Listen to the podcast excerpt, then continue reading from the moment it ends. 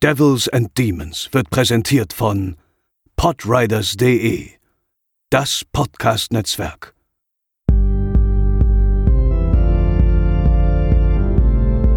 They're coming to get you, Barbara. They're coming for you. Hallo und herzlich willkommen zur 91. Episode von Devils and Demons, eurem Horrorfilm-Podcast. Ich bin der Chris und an meiner Seite ist Pascal. Hallo. Wir reden heute über ziemlich harte Kost, würde ich sagen, über einen sogenannten Sicko aus Japan. Ein Film, der vor allem für seine absurd heftige Gewalt ähm, kritisiert und bekannt wurde. Wir reden heute über Grotesque aus dem Jahre 2009.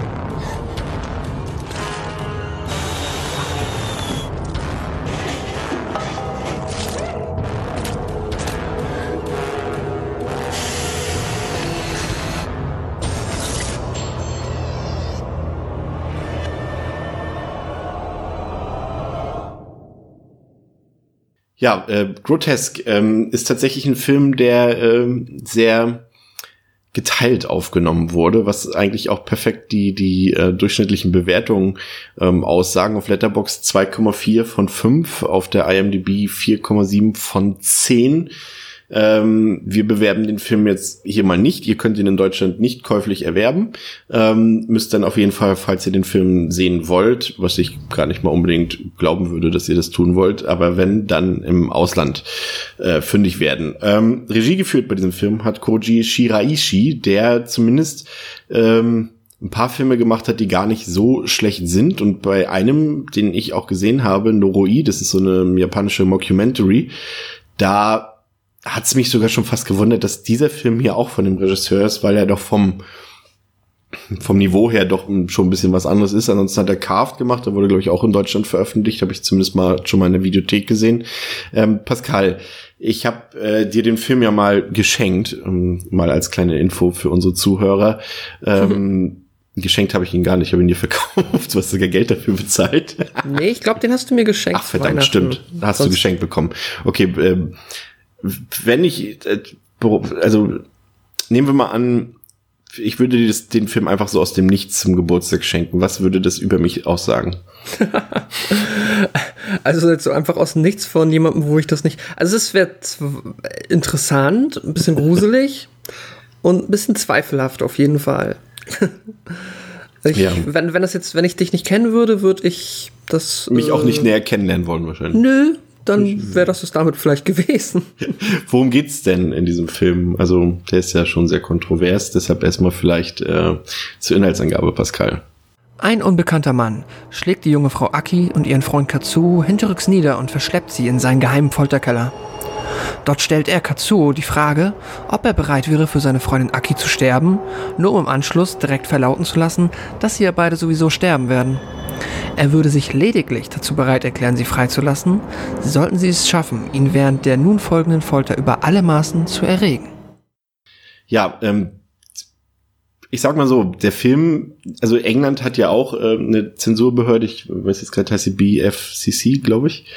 Ähm, und die sind eigentlich auch, also die haben ja damals diese, diese Band-Videos, äh, diese Video-Nasty-Welle losgetragen in den späten 70ern und 80er Jahren. Äh, da wurden ja auch sehr viele Filme gekürzt und, und beschlagnahmt und so weiter, aber England ist da ja schon relativ liberal geworden ähm, in den letzten Jahren und es passiert eher selten, dass da noch was geschnitten wird oder nicht äh, in dem Verkauf landet. Aber bei Grotesque war es tatsächlich so, dass der Film extrem stark kritisiert wurde seitens der Presse, seitens der Zuschauer und halt auch der Zensurbehörde, weshalb der äh, eben nicht nur bei uns aus dem Verkehr gezogen wurde, sondern auch in England tatsächlich äh, beschlagnahmt wurde. Und das heißt für die heutige Zeit schon tatsächlich sehr viel. Ähm, ich glaube, so ein bisschen das Hauptproblem dieses Films ist einfach, dass er einfach diese narrative Ebene fast gänzlich außer Acht lässt und mhm. äh, Character Development und, und solche Dinge. Und äh, das ist auch, glaube ich, der Hauptgrund dafür, dass der Film ähm, dort beschlagnahmt wurde, weil er halt wirklich sein Hauptaugenmerk auf, auf Gewalt legt und es einfach keine Motive gibt. Und äh, der reine, der, sag mal, der Master Pleasure, der Hauptgrund, diesen Film eventuell gut finden zu können, liegt halt darin, dass er ein, ein Sadismus-Spektakel ist. Ne? Und äh, ja. das ist, glaube ich, der Grund, warum, also etwas ist nicht, glaube ich, das ist tatsächlich der Grund, warum halt dort aus dem Verkehr gezogen wurde. Interessant in dem Fall ist, und da sehen wir auch so ein bisschen den Culture Clash in diesem Fall wieder gut herauskristallisiert, in Japan war halt diese Kontroverse quasi gar nicht da. Also äh, Amazon ähm, Japan hat zwar die die DVD aus dem Verkehr gezogen, allerdings nur aufgrund der Thematik in in in England, äh, dass dort auch nicht die Option besteht, dass die Engländer den irgendwie von dort aus kaufen können und so weiter. Also mhm. eher die Reaktionen aus England haben dafür gesorgt, dass zumindest Amazon den Film in Japan aus dem Verkehr gezogen hat. Aber ansonsten ist es halt eigentlich nichts, was den Japaner großartig erschüttert. Ne? Also wer so ein bisschen so diese die die Filmlandschaft kennt äh, aus Japan oder auch generell die Medienlandschaft, der weiß, das ist eigentlich nichts, wo irgendjemand noch mit den Augenbrauen umherzuckt. Nee, das ist ähm, ja gibt's ja auch einige äh, sehr bekannte Beispiele, Filmreihen, die da ähm, ja allesamt so äh, darauf ausgelegt sind, dass ich, ja, ich habe auch jetzt hier nochmal in der äh, Recherche bezüglich der Rezeption dieses Films geschaut und natürlich wird jetzt jemand, der den Film aus rein sadistischen Gründen guckt, wahrscheinlich nicht irgendwie auf IMDb oder Letterbox schreiben, oh, es war aber richtig cool, dass ich da die ganze Zeit gesehen habe, wie das und das Schlimmes mit diesen Menschen passiert ist. Deswegen äh, vermute ich einfach mal, dass es halt, deswegen werden ja, nehme ich mal an, auch diese Filme dann immer wieder regelmäßig produziert und haben unter Umständen vielleicht auch äh, einen finanziellen Mehrwert, dass es diese Zuschauer natürlich gibt, die einfach wirklich nur aus sadistischen Gründen sich dann daran ergötzen und daraus irgendwie einen Unterhaltungswert ziehen können dann gibt's aber auch wohl immer noch tatsächlich hier und da Menschen, die da drin immer noch, selbst nur in diesen kleinsten Funken von Metaebenen, die diese Filme oder auch dieser Film jetzt mal versucht, da irgendwie noch reinzubringen, da irgendwo eine höhere Kunstform drin sehen. Ja, kann ich jetzt, äh, das ist mir noch, ja, hat sich mir noch nicht erschlossen, aber ähm, ja. Kommen wir später noch zu. Genau. Hab da noch ein paar Fragen zu. Okay, gehen wir mal in den Film rein. Mhm. Äh, und zwar genauso ähm, abrupt, wie es der Film letztendlich auch mit seinem Geschehen tut. Also der Film wirft uns wirklich ohne Umwege in dieses Geschehen.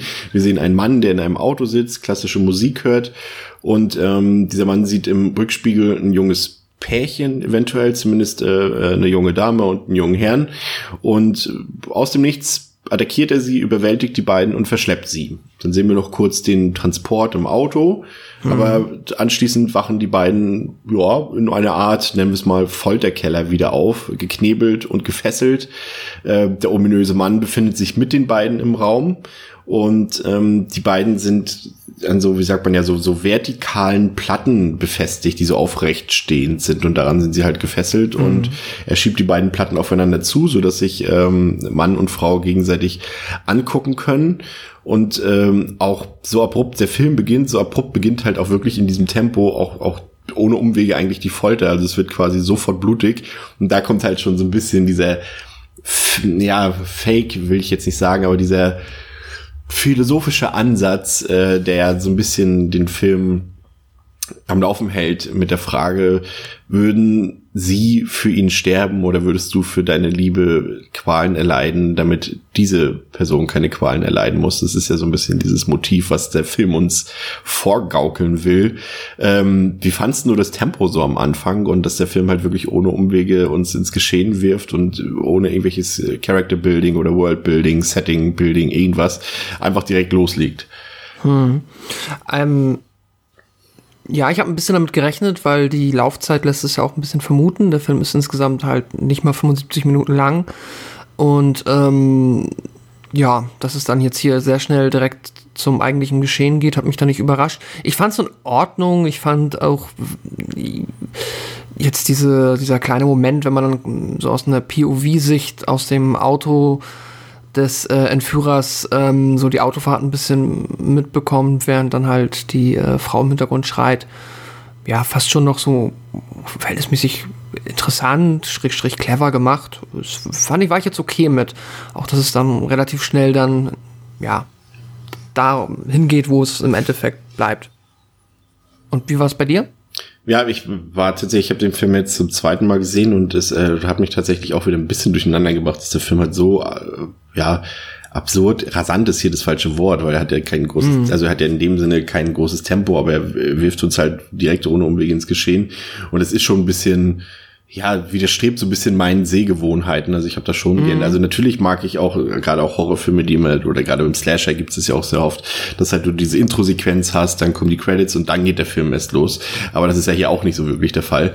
Also ja, ich war, war mir auch tatsächlich zwischenzeitlich nicht sicher. Es gibt so dieses klassische Slasher-Build-up, dass du halt erst so am Anfang zehn Minuten irgendwie eine Slasher-Szene hast und dann kommt quasi dieses Build-up und dann geht's wieder los. Ich war mir ja am Anfang auch nicht sicher, ob es vielleicht nach einer Viertelstunde auch schon wieder vorbei ist und dann eigentlich die Hauptfiguren erst auftreten. Ja, hier hast du quasi innerhalb von zwei Minuten hast du schon alle Charaktere des Films gesehen.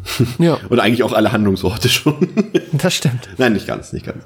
Ähm, ja, ähm, und nachdem nach dieser Ein Einleitung ist ja halt, wie gesagt, viel zu viel gesagt, gibt es auf jeden Fall einen Flashback, äh, der sich mit dem Date äh, des, des Mädchens und des Jungen beschäftigt, ah, also da habe ich mich sehr schwer getan. Also ich finde, es wirkt sehr, sehr hölzern, das Ganze. Man merkt sofort, dass der Film eben keinen Aspekt eigentlich so wirklich auf diese Sache legt, sondern halt wirklich diesen, diese Gewalt im Fokus hat, weil alle Szenen, die eben, oder das sind wenige, die eben nicht mit dieser Gewalterstellung zu tun haben, wirklich sehr, ah, einfach nicht gut sind, finde ich. Also es ist auch nicht schön gefilmt.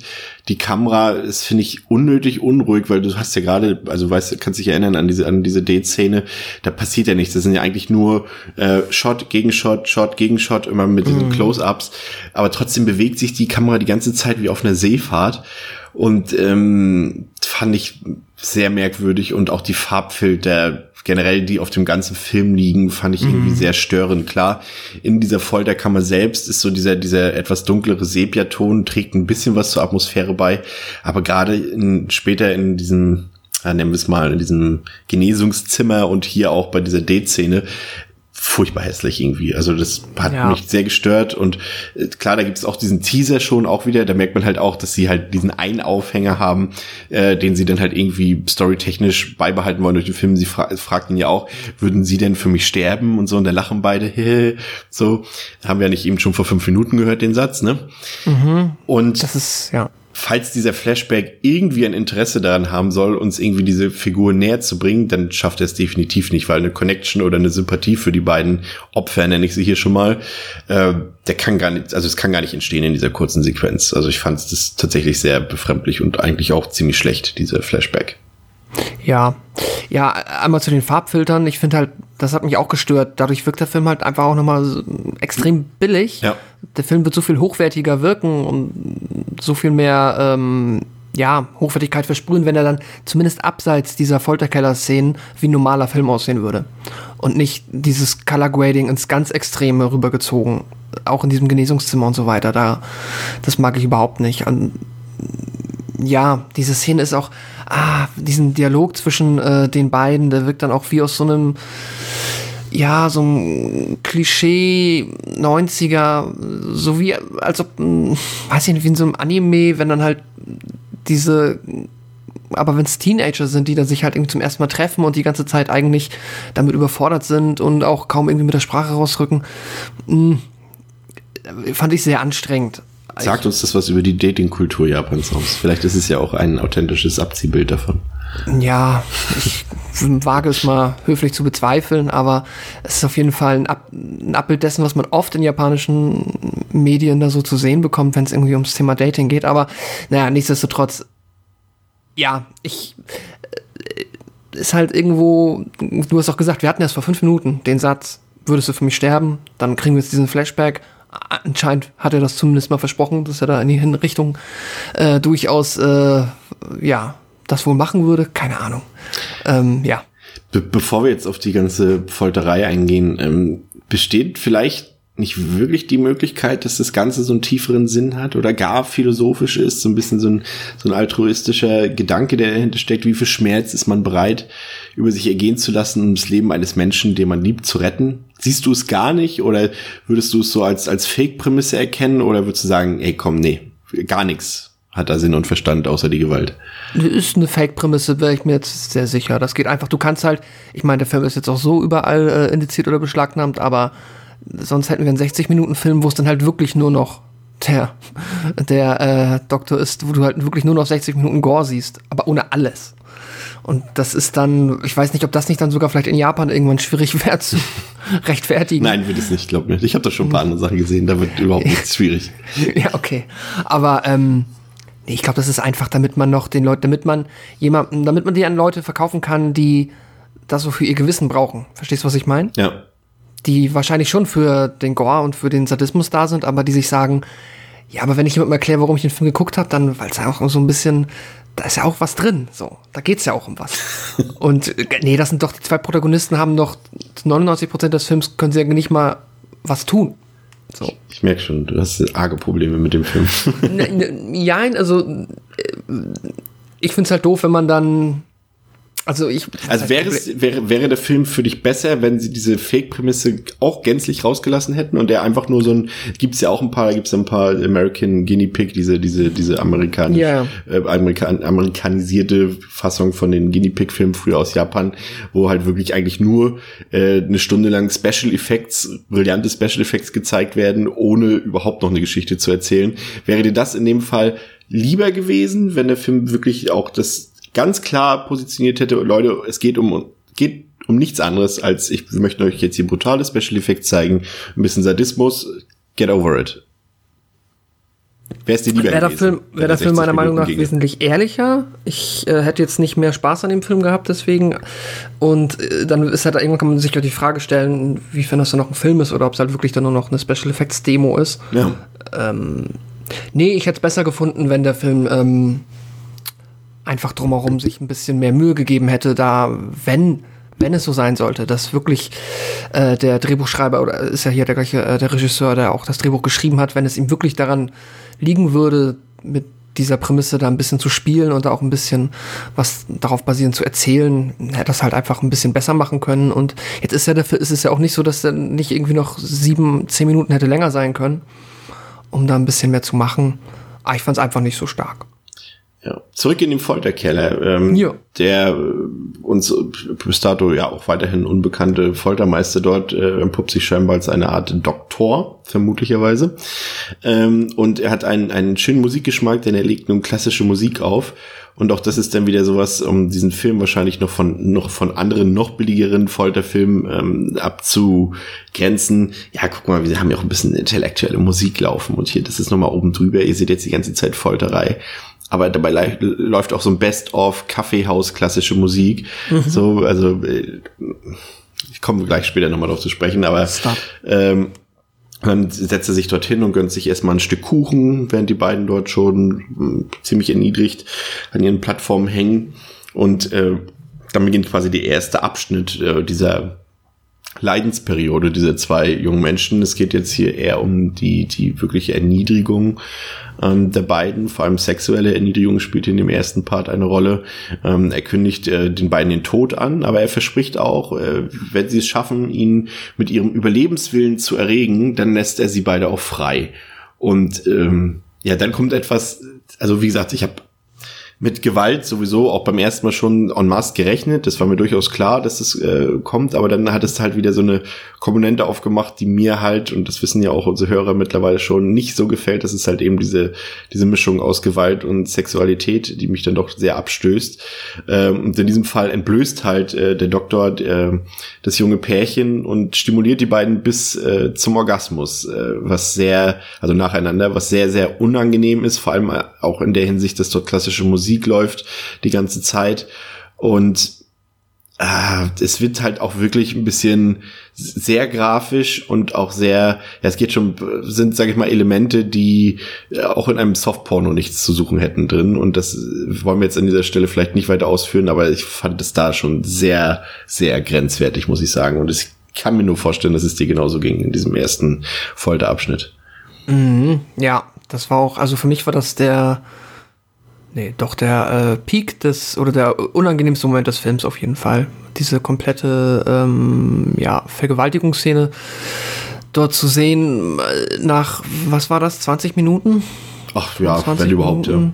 Ja, und ein Film, der einem halt vorher, man kennt nicht mal die, man hat ja nicht mal die Figuren kennengelernt. Es ist einfach, ja, es geht dann einfach dahin und es ist, wie du gesagt hast, es ist viel zu explizit als Vor allem, er verkauft es auch so, dadurch, dass ja beide, beide Opfer bei, bei dieser, wie du sagst, das hast du auch ganz gut gesagt, mich gut ergänzt, äh, es ist letztendlich ja eine Vergewaltigung, dass aber beide Opfer dabei auch noch zum Orgasmus kommen, zum Sichtbaren, ähm, macht das noch ein bisschen krasser irgendwie, weil dann auch irgendwie der Film d- dem Protagonisten unterstellt, dass es ihnen auch irgendwie auf eine gewisse Art gefallen hat. Und das finde ich so, pff, sehr grenzwertig, also vielleicht sogar schon drüber. Also muss ich sagen, das ist auch so eine Szene, die ich beim nächsten Mal, falls ich mir den überhaupt noch ein, drittes Mal angucke, ich glaube eher nicht, ähm, überspringen werde wahrscheinlich, ja.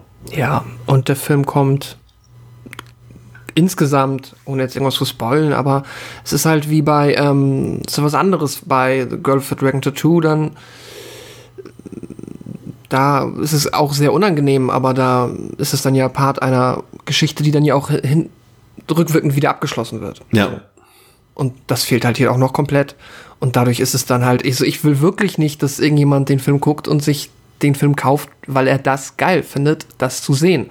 Aber der, dafür ist es halt mir fast schon wieder zu lange und zu präsent da, als dass ich nicht glaube, dass das fast schon mit die Idee ist, warum das so gezeigt wird. ja. Das ist dann das Problem.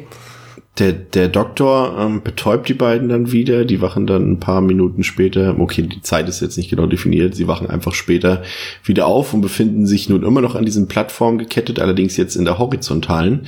Und ähm, ja, der Doktor nimmt keine Gefangenen, schnappt sich eine Kettensäge, die kommt sofort zum Einsatz. Also er teast da auch nicht großartig rum und dem jungen Mann werden einfach mal sämtliche Finger abgesägt. Ähm, ja, da vielleicht, ja, es ist schwierig halt über Pluspunkte zu reden bei diesem Film, aber es ist offensichtlich natürlich getrickst, aber ich finde die Spezialeffekte des Films durchaus ansehnlich. Also wenn man sie Ja. jetzt rein aus äh, Spezialeffekte-Sicht betrachtet, rein aus technischer Sicht sehen die durchaus gut aus. Also ich habe da viele japanische, gerade wenn man die so ein bisschen diese diese Fun-Splatter-Filme betrachtet, Machine Girl, Tokyo Girl, äh, Gore Police und sowas, da merkt man schon, das ist halt alles CGI und das ist alles sehr schlecht computeranimiert und hier sind halt handgemachte Tricks bei, größtenteils, und die sehen auch gut getrickst aus. Das muss man dem Film tatsächlich, äh, wenn man so will, anerkennen. Ne? Ja. Und äh, hart und fies ist das Ganze sowieso. Und er will halt auch immer noch so ein.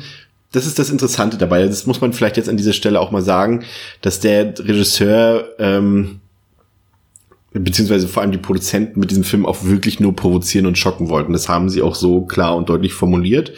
Äh, und auch der, der, der Regisseur Koji Chiraishi, äh, der hat sich auch sehr gefreut über die ganzen Kontroversen, die da im Westen ausgelöst wurden. Und er hat im Interview auch gesagt, dass, dass, äh, die, dass er und die, die Produzenten ähm, dass ja die Produzenten halt wirklich aufwühlen und, und Grenzen ausloten wollten und, und dass er auch so ein bisschen immer wieder noch vom Produzenten von äh, Takafumi Ohashi auch immer dazu gedrängt wurde, noch einen draufzusetzen, macht das einfach so brutal, wie es nur geht. Äh, ne? Also das war auch wirklich die, die Absicht dahinter.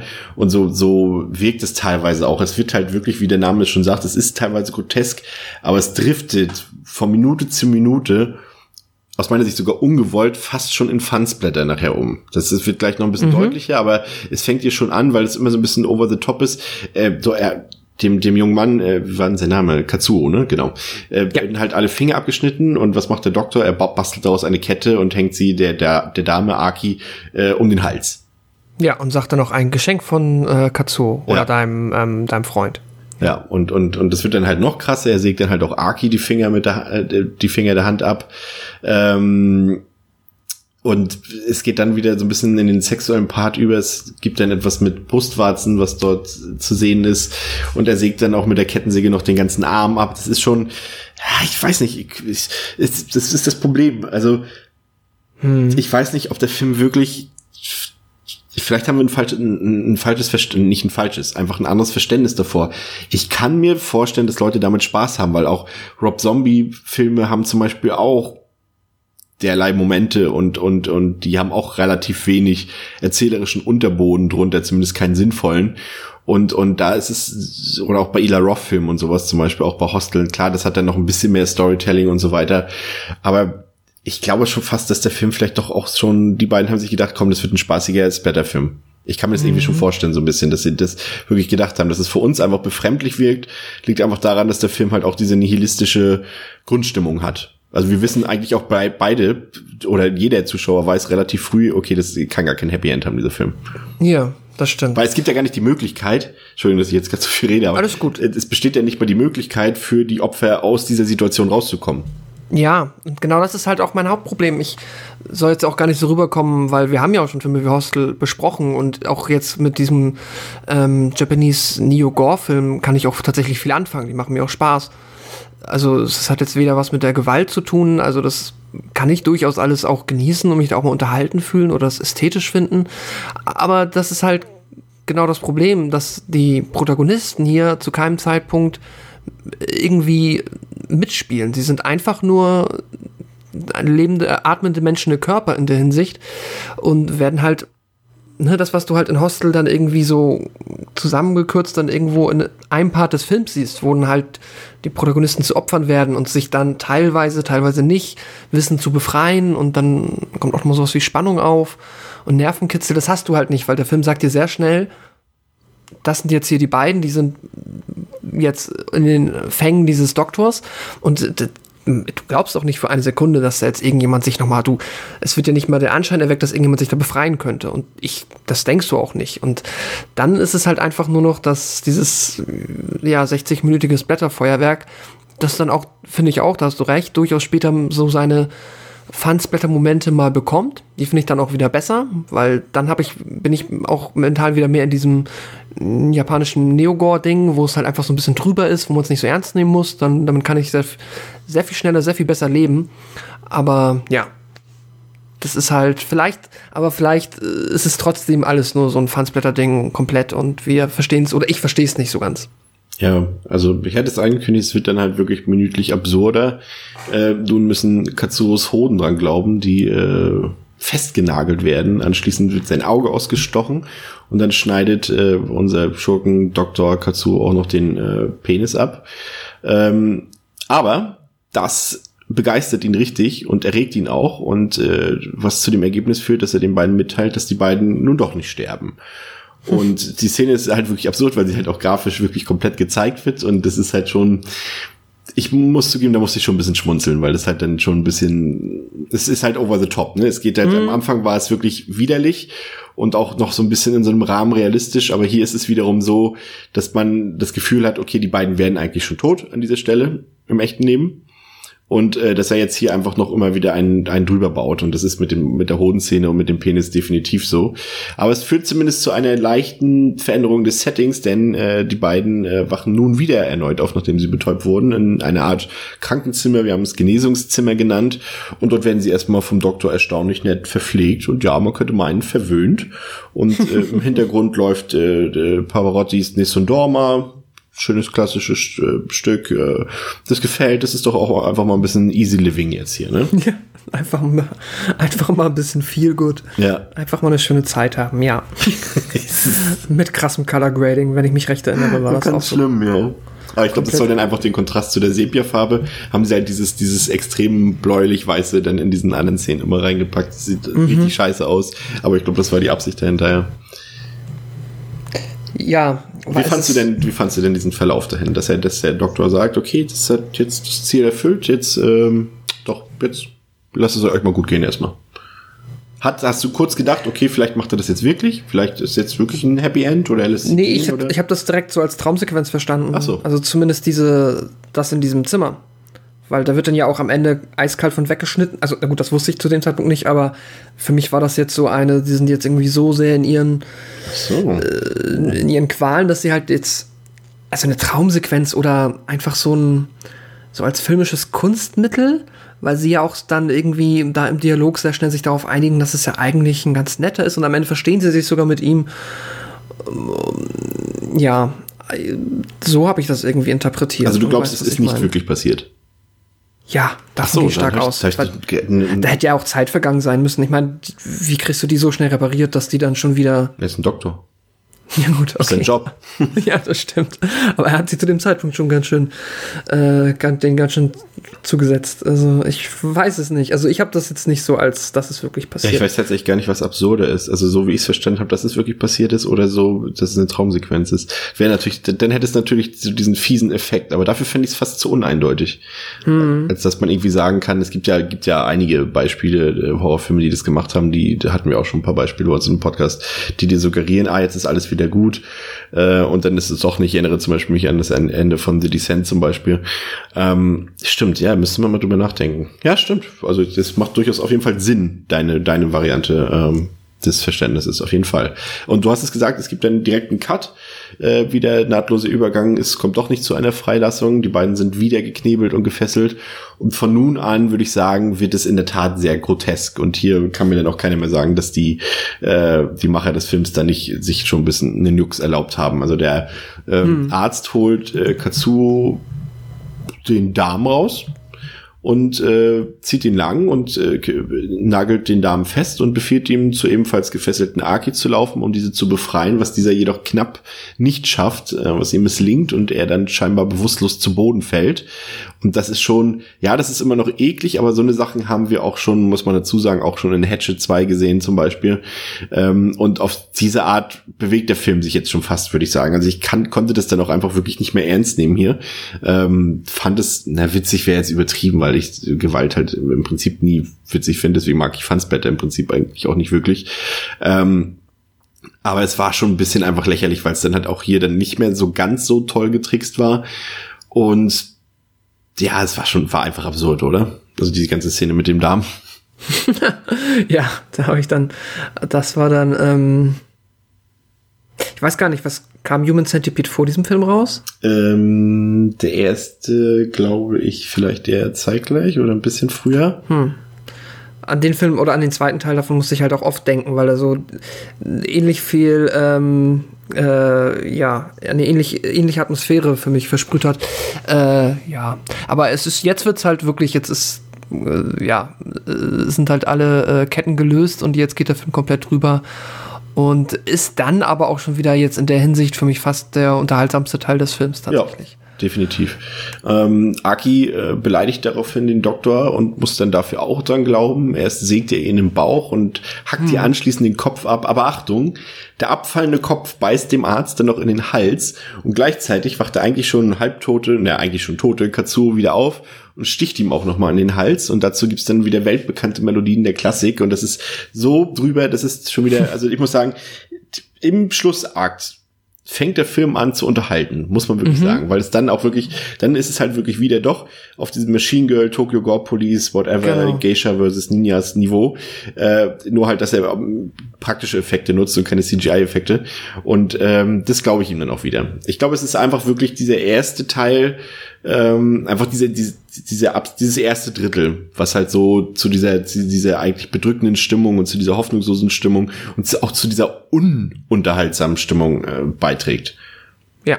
Das ist, glaube ich, einfach das erste Drittel, was viel kaputt macht an dem Film. Ja, definitiv. Das ist ähm, bisschen ungünstig aufgebaut, wobei, naja, was heißt ungünstig, wenn das halt jetzt das Ziel war und der Regisseur mit dem Ergebnis ja auch sehr zufrieden ist, hat er ja alles geschafft, was er wollte. Ja. Weil ich auch nicht weiß, was man jetzt, also, ich weiß nicht, ich finde ab irgendeinem Punkt, äh, jetzt braucht von mir aus braucht jetzt nicht nochmal jemand mit dem Argument Grenzen ausloten um die Ecke kommen, weil zumindest nicht, wenn es dann nur darum geht, noch mehr schlimme Körperteile abschneiden und Vergewaltigung zu zeigen, weil das ist doch auch, ich weiß gar nicht mehr, ob man das als Grenzen ausloten noch irgendwie darüber Ja, rechtfertigt. vor allem, weil es auch schon so viele, man hat doch schon in den 70er Jahren, haben manche Ja. Regisseure gesagt, äh, komm, wir die loten Grenzen aus. Also Ja. ähm, ja, am Ende ist eben der Doktor dennoch nicht tot. Ähm, man sieht ihn stattdessen an den Gräbern von Aki und Katsuo stehen und ähm, wie er trauert um die beiden, nur um dann im, im, in der allerletzten Szene äh, zu beobachten, wie er eigentlich schon wieder einer Frau beziehungsweise einfach seinem nächsten Opfer wieder auflauert. Ähm, dennoch zurück kurz zu dieser Grabszene. Ähm, Warum trauert er? Glaubst du einfach, weil sie es letztendlich nicht geschafft haben zu überleben oder ihn oder weil er sie irgendwie dann doch mochte in dem Sinne? Weil ich glaube tatsächlich, das hatte ich nämlich mehrfach, ähm, obwohl die Szenerie so hoffnungslos ist, hatte ich aber mehrfach den Gedanken, dass der Doktor die beiden mag. Weil, also als Spielzeuge. Also er mag sie auch. Er findet sie sympathisch, so ein bisschen. Obwohl er sie natürlich foltert. Aber das würde ich so ein bisschen voneinander abtrennen. Ich glaube, das ist so, äh, so krank, der Typ, dass er, dass er, dass er die beiden mag. Und deswegen tatsächlich am Ende trauert, dass sie es nicht geschafft haben. Ja, das kann ich mir auch gut vorstellen, dass das so ein bisschen, ähm, das, also ja, dass das der Grund sein soll, warum er im Endeffekt trauert, einfach weil er trotz dessen, dass er die halt so schrecklich behandelt, ähm, dass er halt eine Bindung zu denen aufbaut und sie am Ende, dass er ein Verlustgefühl hat, wenn sie halt jetzt tot sind.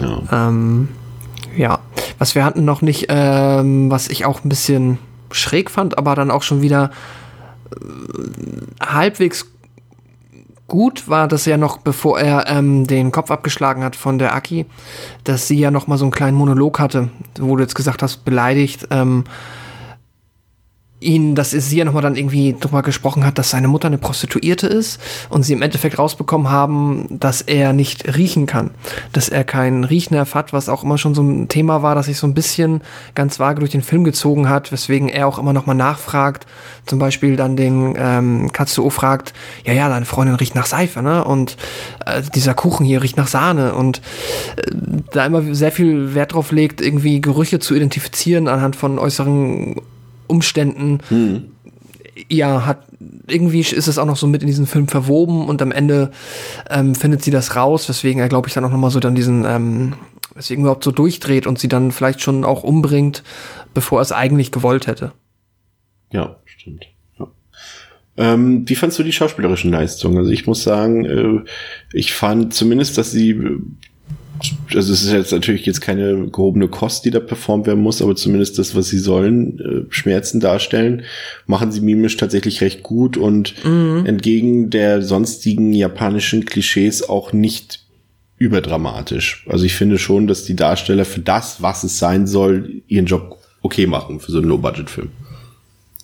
Ja. Also sie tragen zumindest nicht dazu bei, dass es, dass es noch immer weiter drüber ist.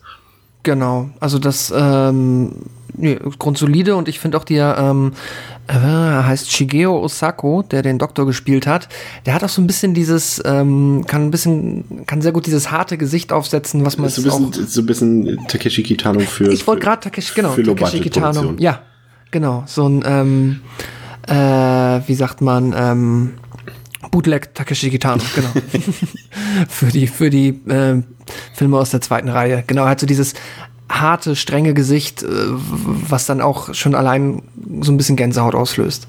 Das stimmt. Ja, also da, da, das ist, wenn dann vielleicht sogar das Positivste im Film, die Schauspieler machen da gut mit. Man muss natürlich sagen, ähm, bei all dieser, bei all diesen Folterszenen darf man nicht vergessen, also zumindest auf mich wirkt es dann irgendwann dann doch nicht mehr so provozierend oder so schockierend, sondern dann auch irgendwann langweilig, ne, weil man ja wirklich Ja, nichts anderes zu sehen bekommt. Du hast halt nicht mal einen Kontrast drin. Du hast halt einmal diesen kurzen Einschub im Genesungszimmer, einmal diesen kurzen Einschub ähm, in der Dating-Szene, aber das sind halt jeweils zwei, drei Minuten oder so.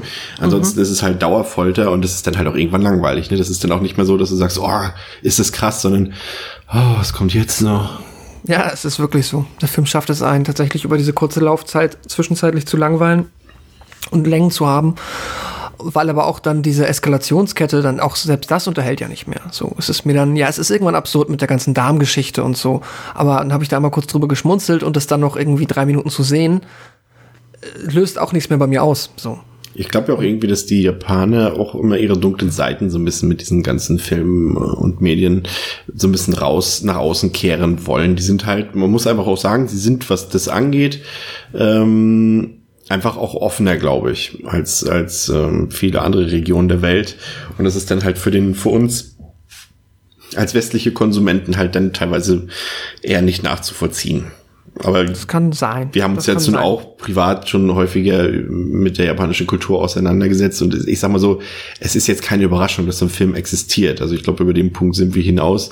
Aber es ist tatsächlich so, dass es dort nicht in Japan wahrscheinlich gesagt wird, oh, was habt ihr denn da für einen krassen Film gemacht, sondern dass sie wirklich denken, ja, okay, wir haben einfach mal die Sau rausgelassen, weil wir das, ja, einfach Bock drauf hatten so. Das ist, glaube ich, einfach und dass sich da auch keiner großartig drum kümmert, dass dieser Film halt existiert, weil dazu gibt's einfach so viele krasse Sachen in Japan auch und das ist hier wirklich, muss man wirklich sagen, auch noch relativ harmlos. Ähm, da gibt's so ein Ja. paar ganz andere Sachen, über die wir jetzt hier lieber nicht reden und die, da, da ist das hier schon fast wieder ein, ein Spaß, ja.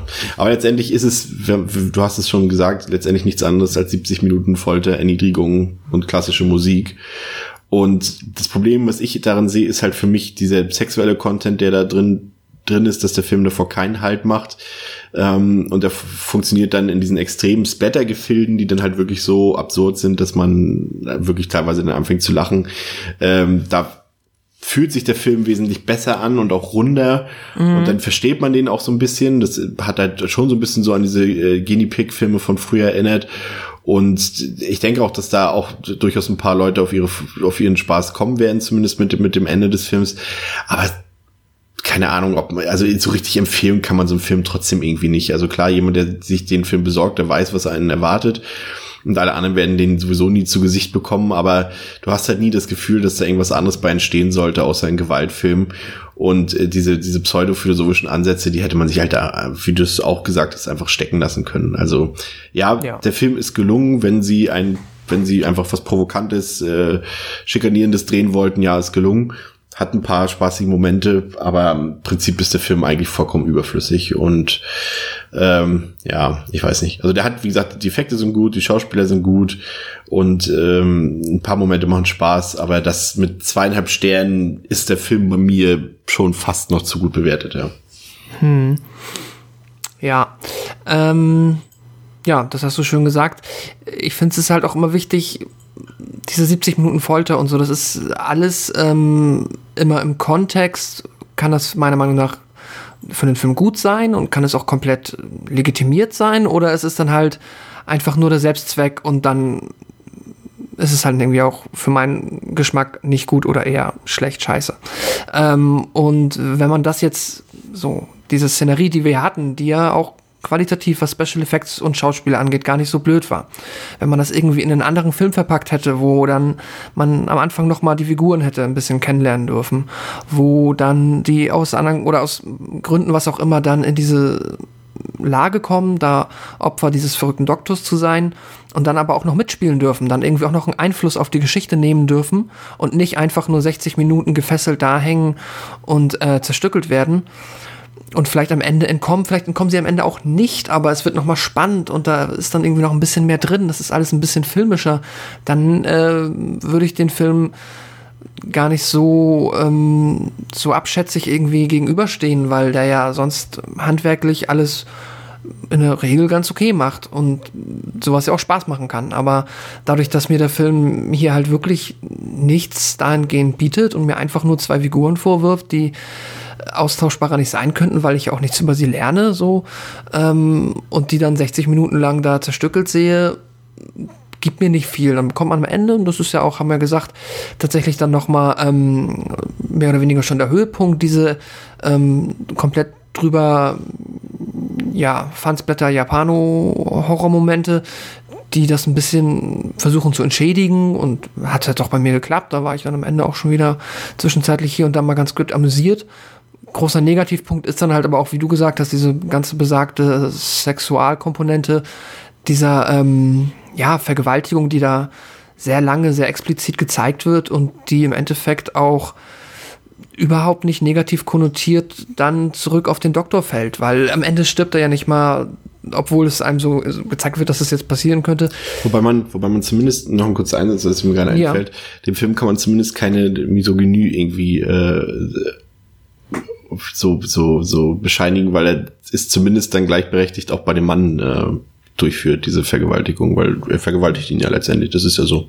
Ja. Das ja, ist gut, das zumindest stimmt. mal ein Unterschied zu vielen anderen Filmen. Auch wenn Das es das nicht viel schöner macht oder besser macht, aber sollte man nicht unerwähnt lassen. Also es ist zumindest keiner, der jetzt irgendwie so sadistisch ist, auf Frauen abgesehen hat, ein Film, was man, man ja tatsächlich den eher meisten Filmen der Torture-Porn-Richtung vorwerfen könnte. Ja, nee, da hast du recht. Ähm, ja, aber genau, wo war ich genau? Und das ist halt aber dann der Punkt, weswegen ich dann ähm, ja den Film auch eigentlich nicht mag. Ja, und äh, ich denke mal jetzt, dass, ähm, oder ich hoffe vielmehr, dass der Film dann halt wirklich nur aus den von dir, ich habe mich da halt jetzt mit dem Regisseur auch nicht so weit auseinandergesetzt, aber nur mit den aus von dir genannten Motivgründen entstanden ist, dass er halt gesagt hat, ich guck noch mal, was kann ich machen, wie weit kann ich irgendwelche Grenzen ausloten, auch wenn man jetzt ne, sich darüber streiten kann, wie viel Sinn das ergibt, aber er kann es ja versuchen und ich hoffe einfach mal, dass der Film aus solchen Motivgründen entstanden ist und nicht, um den wirklich einfach nur an Leute zu verkaufen, die sich da über die ersten 50 Minuten dann, ähm, die sich davon ja abgeholt fühlen und wenn das sich geil die- finden. Wenn man sich die Vita des Regisseurs anguckt, da sind halt in, eigentlich keine weiteren Filme dieser Art äh, aufgeführt. Das sind alles schon ähm, eher vernünftigere Filme. Teilweise sogar Mhm. Ja. äh, Mainstream-Horrorfilme. Ja, dann ähm, ja, will ich dem das jetzt einfach mal nicht unterstellen. Aber er muss sich zumindest gefallen lassen, dass er auch sich da ganz schön eine Angriffsfläche schafft, diesbezüglich ähm, von Leuten in diese Schublade gesteckt zu werden. Ja. Jo, und ähm, abschließend, ja, ich habe dem Film jetzt äh, zwei Sterne gegeben und wie du gesagt hast, wirklich empfehlen kann man diesen Film nicht. Nein. Das stimmt. Ja. Ja, ähm, wir hoffen, in der nächsten Woche gibt's äh, wieder einen empfehlenswerteren Film äh, von uns äh, für euch präsentiert. Ähm, bis dahin, danke fürs Zuhören, danke für euer übliches Feedback. Wir wünschen euch eine schöne Zeit und hören uns dann in der nächsten Woche wieder. Vielleicht sollten wir mal einen, so einen Horrorfilm über Hitze. Gibt's einen Horrorfilm über Hitze? Volcano wahrscheinlich, ja. Aber die Hitze des Todes oder sowas. Melt, The Melting Man. okay, auf Wiederhören. Bis dann, tschüss.